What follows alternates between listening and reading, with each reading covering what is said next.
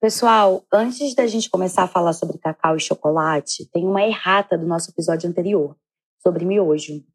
A gente falou sobre a pronúncia japonesa da palavra ramen, e a pronúncia que eu falei no episódio estava errada. Quem alertou a gente foi o Glenn Makuta, do movimento Slow Food. E não sou nem doida de tentar pronunciar melhor que ele. Então, vai aí o áudio do Glenn falando certo para vocês. Salve, João. Vou de áudio para. É, porque a pronúncia fica mais fácil de entender, né? É, o, a Amanda fala ramen, né? Só que é ramen. Bom, é isso, pessoal. Peço desculpas pelo meu erro. Bom episódio para vocês. O que você estava fazendo em 1989? Em 89, eu acordei um dia à noite e vi minha avó chorando. Você era criança? Não tinha nascido? E aí ela estava chorando porque alguns amigos estavam vendendo a floresta, árvores. Né, por questões econômicas. E aí logo depois toda a minha família migrou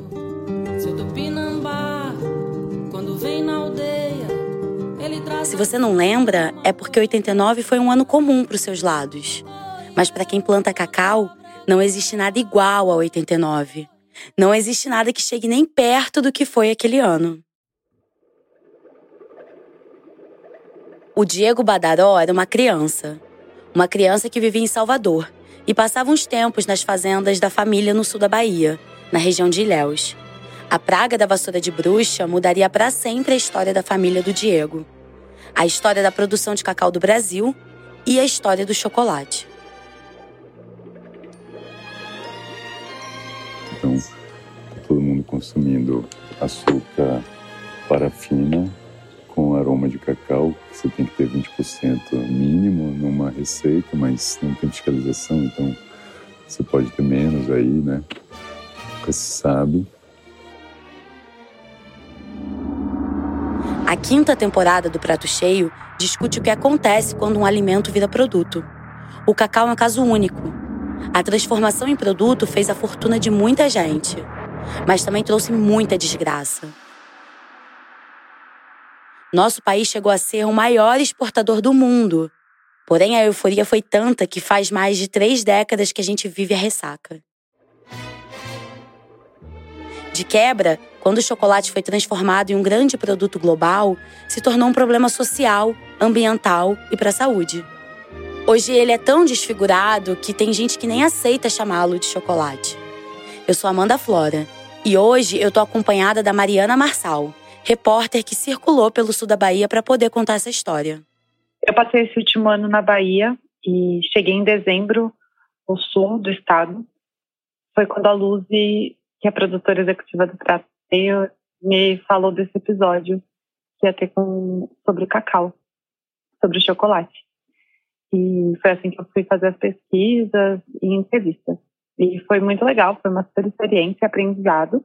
É, já tinha alguns anos que eu, no meu consumo pessoal, tentava mudar e consumir um chocolate mais puro, mas fazer essa pesquisa e esse trabalho me fez entender muito mais sobre esse processo e foi uma loucura compreender que, na verdade, durante boa parte da vida, o que eu comi não era chocolate de verdade. Entender essa cadeia produtiva me fez ver isso. E consegui ver, assim, um medo também que ainda existe. Eu tive muitas recusas de entrevistas no caminho das pessoas temerem se expor.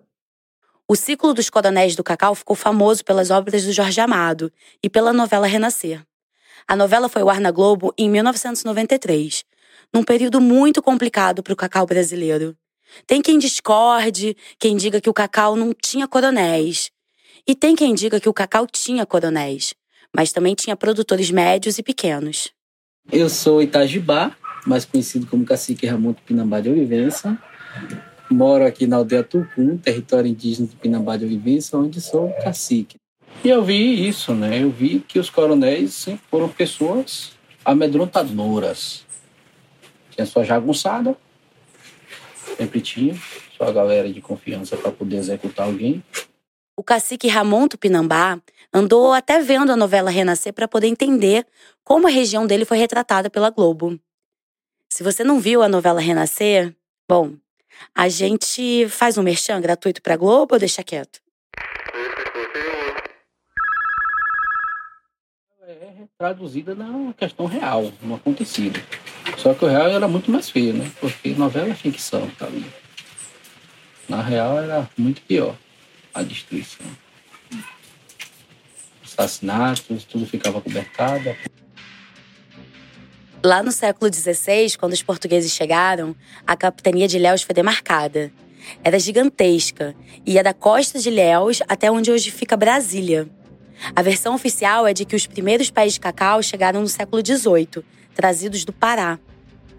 Porque aqui para cá era tudo floresta, não tinha, não tinha nada, só nós. E aí quando eles vinham lá para cá, eles falavam, ah, o que chamava nós de caboclo doido, né? Assim, aí falava, olha, vá para cima de caboclo não, porque caboclo, tô facão doido. Na virada para o século XX, o cacau era um dos principais itens de exportação do Brasil. Para a Bahia passou a ser a principal atividade econômica. Essa foi uma diferença da Bahia para os outros estados do Nordeste, que ficaram mais atrelados ao algodão. Então começa esse processo de, de luta, enfrentamento. O Marcelino, que foi um grande guerreiro nosso, lutou na década de 20, 26 a 32. Saia no pau com um, saia no facão com outro. E era assim. Para sobreviver, senão não sobrevivia não. Essas fazendas que tinham aqui de, desses invasores, do que, que elas eram? Cacau. No começo do século XX, a América do Sul e o Caribe concentravam quase toda a produção de cacau. Mas os europeus começaram a levar mudas para a África. Justamente nessa época em que o Marcelino pegava o facão para sobreviver, o cacau começou a ser cotado na Bolsa de Valores de Nova York. Ou seja, virou uma commodity com preços definidos globalmente. Desde então, as oscilações podem fazer a riqueza ou a miséria dos produtores locais. Esse é um ponto muito importante para entender tudo o que veio depois. A produção da África cresceu bem rápido, mas naquele momento isso não representou um problema para a turma do cacau de Ilhéus, porque a demanda por chocolate cresceu ainda mais rápido. O chocolate deixou de ser um produto artesanal e local para se tornar um produto industrial e global. E no fim, o chocolate que a gente vê no supermercado, no, na banca de jornal e tudo mais, ele, ele, ele é feito de uma pasta de chocolate, é uma pasta de cacau com tem um processo de fermentação e tudo mais. A gente vai discutir essa diferença de qualidade ao longo do episódio. Como a gente já sabe, lucros globais significam problemas globais e locais. Então tudo era território, ninguém precisava, não tinha cerca, não tinha nada. Né? E aí começa esse processo de cercar tudo, de aparecer um bocado de donos. Ela tá com 89 anos. Aí ela fala Sua que. Hein? Sua bisavó. Não, é tia-avó minha. Tia -avó. É. Aí ela fala isso. Ela. Aqui, quando nós topou uma Índia aqui, foi em 1951. Ela fala. Não, já chegava com os cachorros, umas armas eu estava pequena, a mamãe recebeu esse povo. Aí dizia que era para nós sair daqui, que aqui já pertencia a eles. A gente não sabia a lei, não sabia nada. Mas mamãe não saiu, não. Os outros saíram, mas mamãe ficou. E aí ficou nisso. Muitos índios foram colocados para trabalhar nessas fazendas. Né? E tudo de forma escrava, porque ninguém tinha direito trabalhista.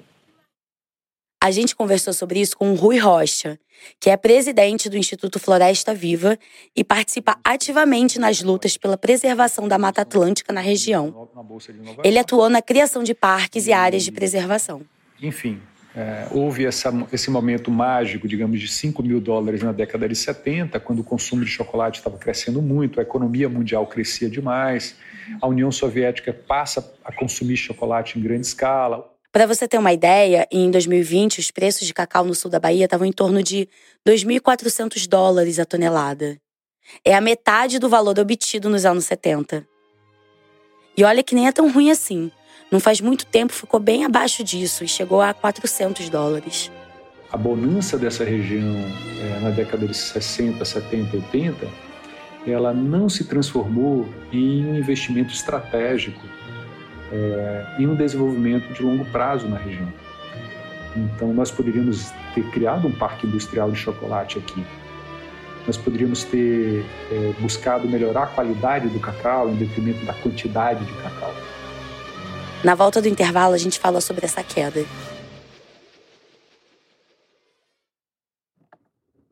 Enquanto você escuta esse episódio sobre chocolate, a gente está com tudo pronto para te apresentar uma outra história. Uma história sobre um doce que foi desbancado por outros doces. A gente viajou quatro horas pela estrada para chegar até uma cidade que foi símbolo de uma fruta e de uma época. Esse episódio vai ao ar no dia 3 de maio, uma terça-feira, às 10 da manhã. Em 2006 existe uma matéria na Veja de, de uma pessoa. Trazendo a acusação, a acusação de da, que... da, introdução da vassoura de bruxa. Exatamente. Então, queria que também você citasse. É, primeiro, falar sobre como essa crise eh, se abateu sobre a sociedade. Né?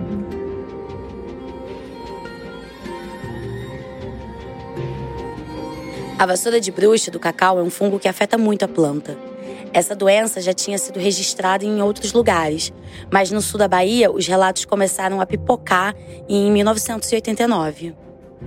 Olha, é, o negócio foi bem avassalador, né?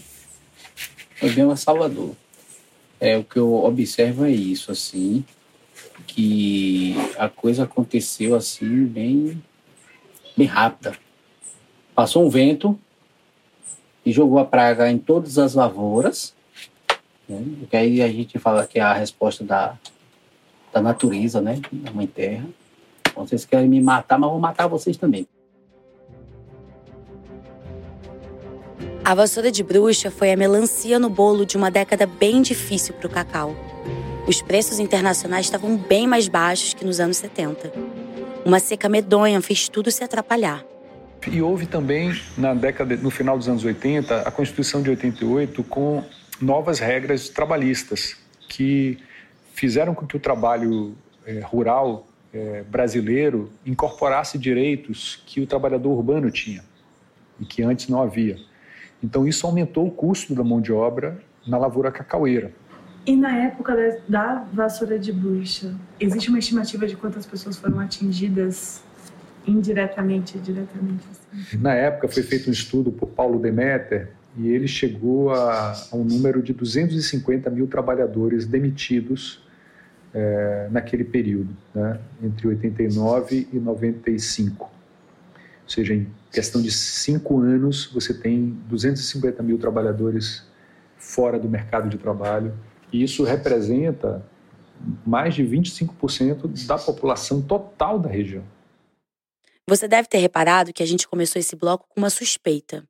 A versão de que a vassoura de bruxa foi trazida de forma criminosa é um certo consenso entre os moradores da região.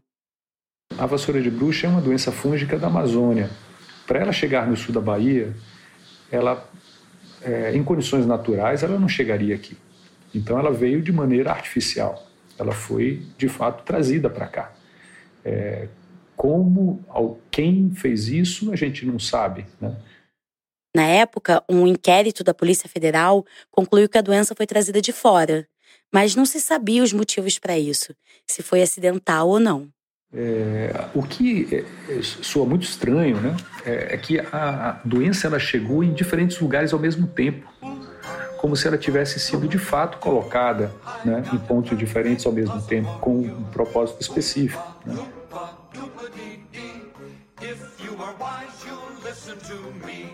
Muito mais tarde veio aquela reportagem da revista Veja. Uma reportagem que saiu em julho de 2006, ou seja, perto do período eleitoral durante o governo Lula.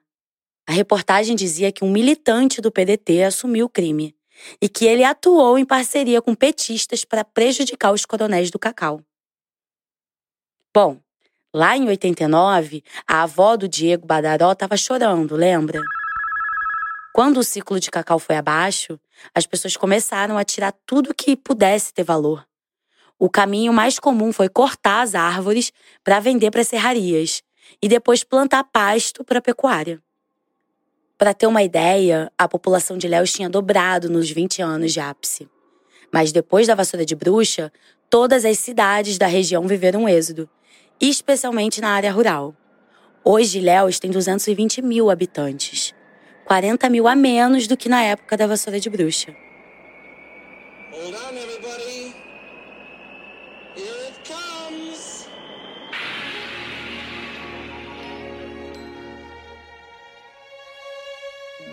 Meu nome é Joel Ferreira de Oliveira. Estou no assentamento Terra Vista há 30 anos. E eu tenho 60 anos. Eu queria que o senhor contasse um pouco a história do, do assentamento.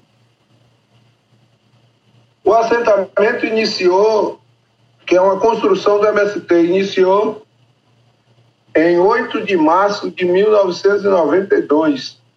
E ele sempre teve o cacau como principal produto? Sim, quando a gente chegou aqui, essa fazenda era chamada Bela Vista. Era uma fazenda no coração do cacau, é, que tinha sido ampetada pelo fungo vassoura de bruxa. Em algumas áreas, a mata finalmente teve um refresco. Por exemplo, foi criado o Parque Estadual do Conduru, entre Ilhéus e Itacaré, que é a área onde o Diego vive. Para os Tupinambá, o fim do grande ciclo do cacau diminuiu a pressão sobre as terras. E aí chegou o um momento, nos anos 2000, que o mundo espiritual rodou nós e disse: ou vocês agora vão organizar a vida de vocês para garantir ainda o que resta do natural de vocês, ou do contrário, vocês não vão ter nada. Vocês vão tudo morrer. Vocês escolhem, ou vocês vão morrer ou vocês vão viver. Agora o que vocês têm que fazer é isso, isso, isso e isso. E a gente fez o processo de retomada do nosso território. Expulsamos todos os fazendeiros de dentro do território. Todos. Em 2001, eles foram finalmente reconhecidos como povos indígenas. E em 2009, as terras foram demarcadas, com 47 mil hectares e uma população de 4.600 pessoas. Hoje em dia, os Tupinambá têm uma boa relação com os produtores de cacau que estão no sistema agroecológico. É o caso dos assentados da Fazenda Bela Vista. No começo, 360 famílias ocuparam a área, lá nos anos 90. Mas nós sofremos cinco despejos. Depois de cinco despejos, então sobraram 28 famílias. Desde o começo, os assentados sabiam que queriam produzir cacau. Mas o pacote de assistência técnica fornecida pelos órgãos públicos vinha com agrotóxico e técnicas tradicionais de cultivo. Em 1999, a gente estava quebrado, a, a fazenda não passava de 12, 13 arroba por hectare. Isso não dava a condição para a gente viver. Foi aí que em 2000 nós começa a transição agroecológica. Então os moradores se deram conta de que o primeiro passo era mudar os próprios hábitos alimentares. E fomos plantando hortaliças, cuidando, plantando frutas, é, legumes, um bocado de coisa para fortalecer e trabalhando essa questão dos princípios de organizar e fortalecer o solo. Aí ah, organizamos 18 plantas de cacau, ou seja, 18 espécies de cacau. E aí pulamos de 12, 13 arroba por hectare, fomos para 83, 93 arroba por hectare. Essa transição levou quatro anos e não foi o fim da história. Nós triplicamos a produção de cacau e estava vendendo para os atravessadores. Aí nós percebemos que quem vende amêndoa, de, quem produz cacau e vende amêndoa do cacau, fica com 3, 6%. E quem produz chocolate fica com 100%. Então, os assentados começaram a estudar para saber como poderiam produzir o próprio chocolate. Em 2010, nós já estava produzindo um bom chocolate e começamos a vender fora. Inclusive, nós fomos umas três, quatro vezes é, no Salão de Chocolate de Paris, fomos é, na Itália, fomos na, em Portugal. Qual foi o, o lucro que vocês tiveram nos últimos anos com o chocolate? Então, o relógio, essa questão de produtividade, essa questão de lucro, nós estamos meio fora disso, porque nós sabemos que nós não competimos com o capitalismo. No início que nós pegamos daqui, nós tentamos competir com o capitalismo e fazer aquilo que o receituário técnico, o receituário agronômico é, dizia para nós.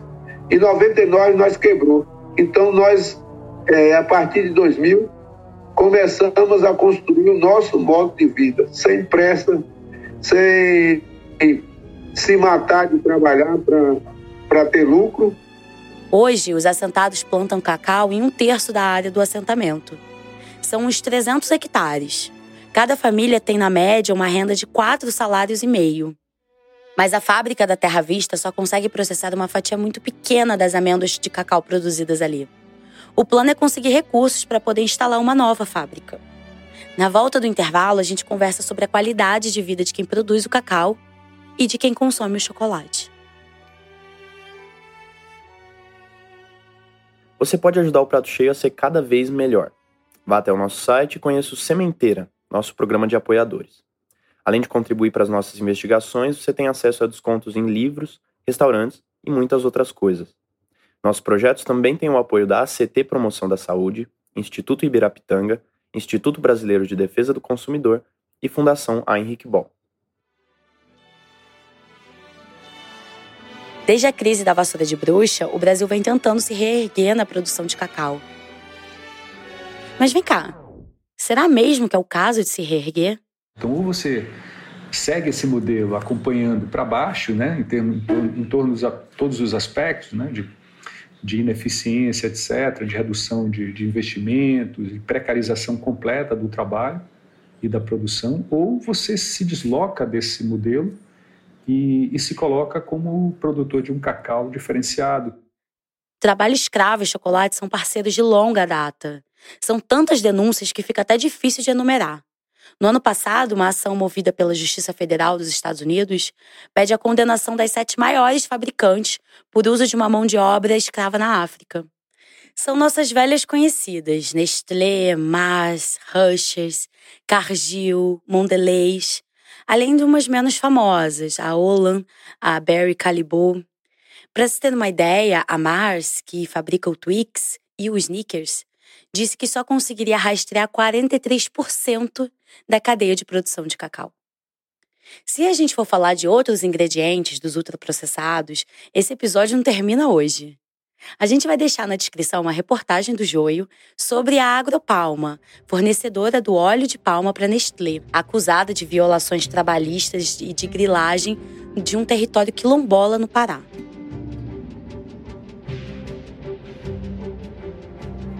Depois da vassoura de bruxa, muitos produtores de cacau adotaram contratos de parceria.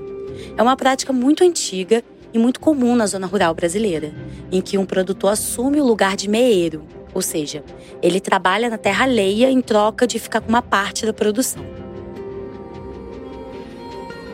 A gente conversou sobre isso com a Bradiane Farias Ribeiro, procuradora do Ministério Público do Trabalho de Itabuna, na região do sul da Bahia mas existe um grande número de contratos de parceria que são firmados como fraude, para ocultar uma relação de emprego, ocultar uma subordinação, onde, na verdade, quem está produzindo o cacau está cumprindo ordens de outra pessoa.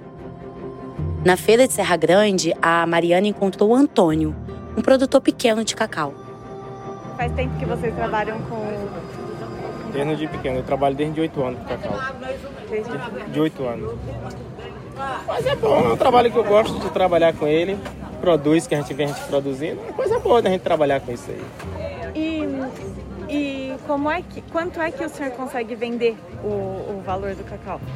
cacau varia, moço. Hoje em dia, nesse preço que tá aí, que é altas e baixas mais do dia, tem, sempre tem vezes que a gente chega a dar um preço melhorzinho, tem vezes que o preço baixa, aí a gente fica naquela ali. E... Mas é um produto que é difícil de fazer? É, tem que fermentar, tem que colher, tem que o trabalho todo fermentar para ficar todo bonitinho, até chegar lá. Selecionar ele todo do daqueles de vassoura pro, que a gente tira o limpo, que a gente limpa eles todos, né? Isso, para selecionar eles. E a terra que o senhor trabalha é sua? É. É? E, mas o senhor já trabalhou como meiro? Trabalho como meiro. Eu tenho uma área que trabalho na meia, uma área com na meia e tem uma área minha mesmo. Eu escuto falar, muita gente que trabalha como meiro tem dificuldade. Entende. O meiro que tem dificuldade é aquele meiro que, que pega a meia antes de fazer o contrato e pega tudo para ele sozinho, que ele quer fazer, ele ser responsável por tudo. Uhum. Quando eu vou fazer uma meia, a primeira coisa, eu vou pegar a meia, é meia meio, com o homem, com o dono da fazenda, mas só que ele vai ter que me ajudar em alguma coisa da fazenda. O Instituto Floresta Viva, do Rui Rocha, traçou um panorama na produção de cacau no sul da Bahia, entrevistando mil agricultores. A prática de parceria é mais comum nas propriedades pequenas. O estudo chegou a uma conclusão igual à do Antônio. Essa parceria só dá certo quando é parceria de fato. Associado a esses contratos, tem um outro problema que reflete a precariedade dos agricultores. E muitos pais dizem que colocam as crianças para trabalhar porque o valor pago pela amenda do cacau é muito baixo. Como o valor pago é muito baixo, eles não têm condição de pagar diária para uma pessoa ajudar, não têm condição de pagar um empregado. E eles se veem sem outra saída. E a senhora lembra algum caso específico de cacau que pode contar aqui? A, a fiscalização foi em determinado momento e encontrou uma menina de 14 anos trabalhando na lavoura do cacau. E aí foram perguntar para ela, ela falou que estava estudando, mas que tinha dias que não ia para a escola porque tinha, na época da colheita, ela, ela ficava o dia todo lá. O dono das terras mandou o clássico criança tem mais é que trabalhar. Apologia ao trabalho. Deixa o moleque trabalhar, poxa. E o que, que aconteceu? Nove anos depois, a fiscalização voltou na mesma fazenda. E hoje a menina já estava com 23 anos e ela estava fazendo o mesmo trabalho, ela não tinha terminado o ensino fundamental. Uma outra conclusão importante do estudo do Instituto Floresta Viva diz respeito às técnicas de produção.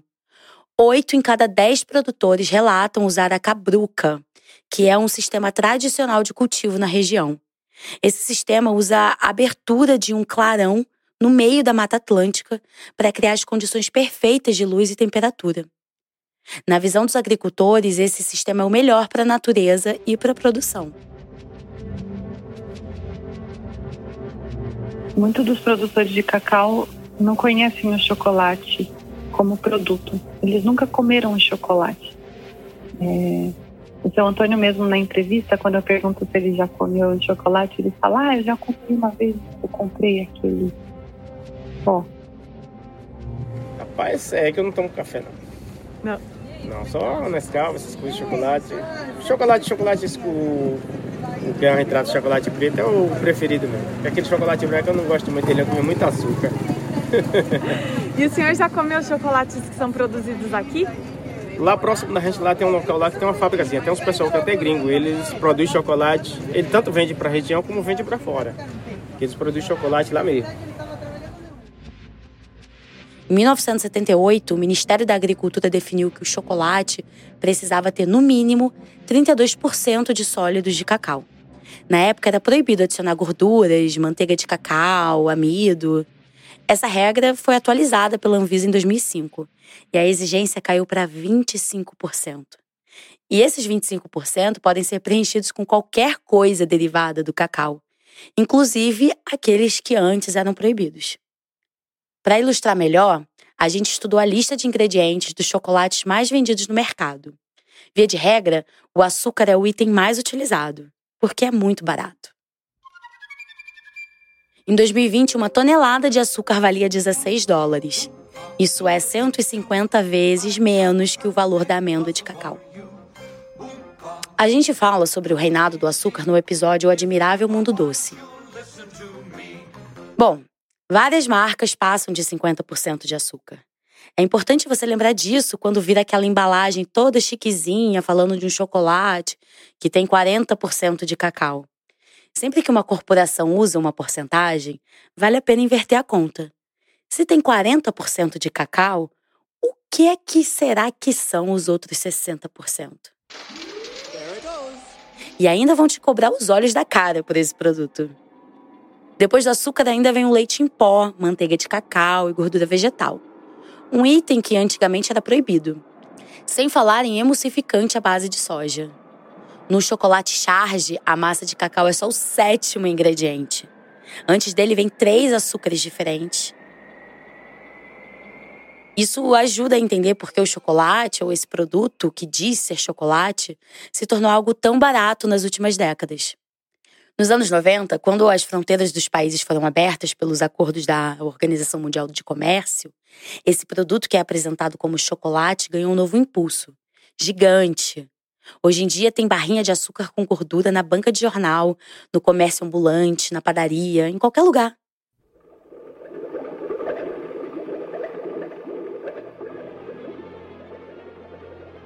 Muitos anos depois da vassoura de bruxa, o Diego Badaró resolveu voltar às fazendas da família no sul da Bahia. Isso foi em 2002. E dessa vez ele estava ali para trabalhar. Então eu cheguei né? Sem moral nenhuma, porque cheguei com 21 anos, vindo da cidade, cheio de ideia, sonhador, né? Mirando ali, já vendo tudo. Foi em uma dessas fazendas que a Mariana conversou com o Diego.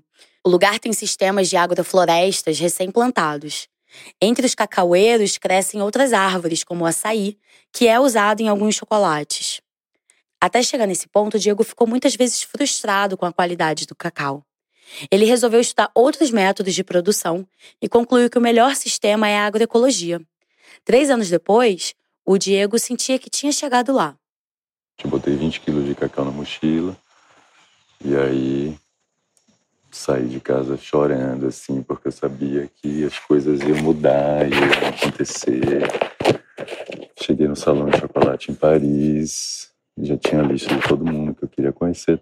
Ele procurou o François Pralou, um mestre chocolateiro que tinha morado no Brasil e é amigo do chefe Claude Trogot.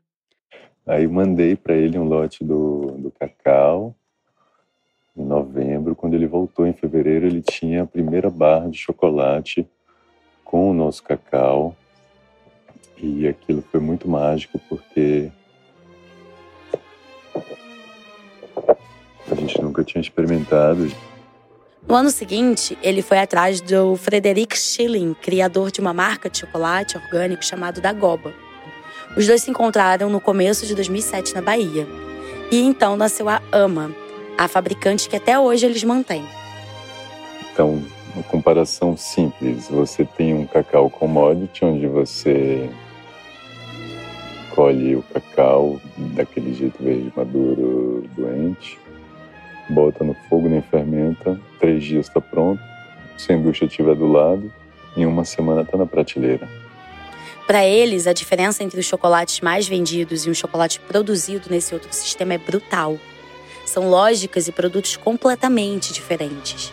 Um traduz o apetite pelo açúcar, o outro por prazer. Enquanto um cacau desse, né, tem várias denominações fino, especial, aromático tal, você inicia um romance com o grão. Então você colhe o fruto no ponto certo, deixa ele descansar na mata, não fura para não entrar oxigênio. E aí aquele fruto depois vai ser quebrado, transportado imediatamente.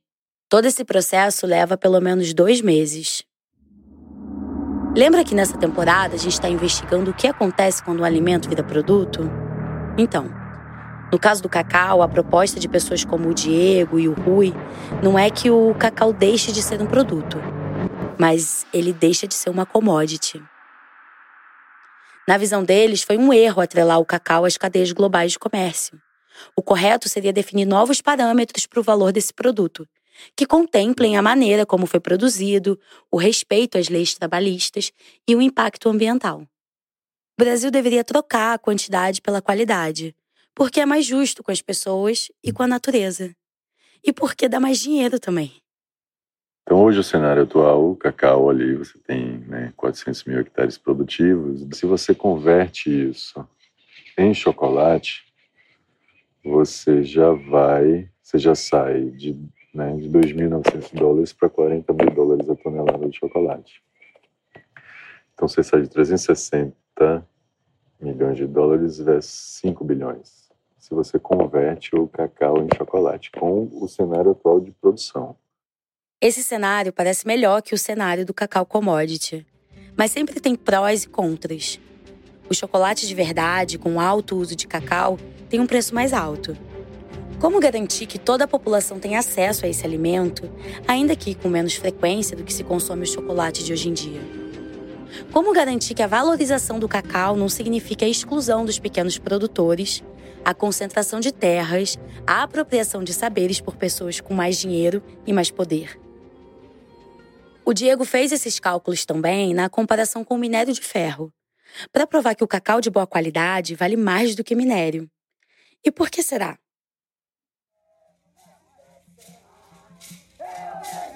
Enquanto esse episódio vai ao ar, Ilhéus vive a expectativa da construção do Porto Sul, que pode se tornar o maior terminal portuário do Nordeste. O principal motivo de ser do porto é o escoamento de minério da Luxemburgo Eurasia Natural Resource Corporation. E se você nunca ouviu falar dessa empresa, você pode ter certeza que ela prefere que continue assim, tá bom? A promessa é a de sempre, de que o porto vai tirar a região de Ilhéus do buraco. Vai criar empregos, mas para o Tupinambá e para os produtores de cacau, o porto é um pesadelo. O Rui tem colocado na ponta do lápis os prós e os contras dessa obra. O Porto Sul, ele é o último evento, digamos, de uma sina, de uma saga regional é, com escolhas que eu considero é, infelizes. Né? Então, fizemos uma escolha infeliz quando fizemos um porto nos anos 70, em alto mar, para exportar cacau. E agora estamos fazendo uma escolha mais infeliz ainda, fazendo um porto para exportar minério de ferro, é, com isenção de tributos, na visão de produtores como Diego, o Porto Sul é insensato como modelo de desenvolvimento. E é insensato do ponto de vista econômico. O cacau produzido com qualidade poderia valer mais que minério de ferro. E vale lembrar que os minérios exportados a partir do Brasil têm isenção de impostos, então o que fica para a economia nacional é quase nada. Um dia, tudo vai, vai sair da tomada. E aí eu quero ver porque né, todos aqueles dígitos digitais vão desaparecer e o que mais tem importância é a terra, é a água, né? é a floresta. Então a gente tem que se preparar para esse dia. Quando esse dia chegar, será que vai ser com ou sem chocolate? A pesquisa desse episódio foi feita pela Mariana Marçal. A narração é minha, Amanda Flora. O roteiro é do João Pérez. A edição e criação de som é do Vitor Oliveira. As redes sociais ficam a cargo da Natália Iazawa. A produção executiva do Prato Cheio é feita pela Luísa Coelho. E o design é da Denise Matsumoto e da Clara Borges. Obrigada por terem ficado até aqui e até breve.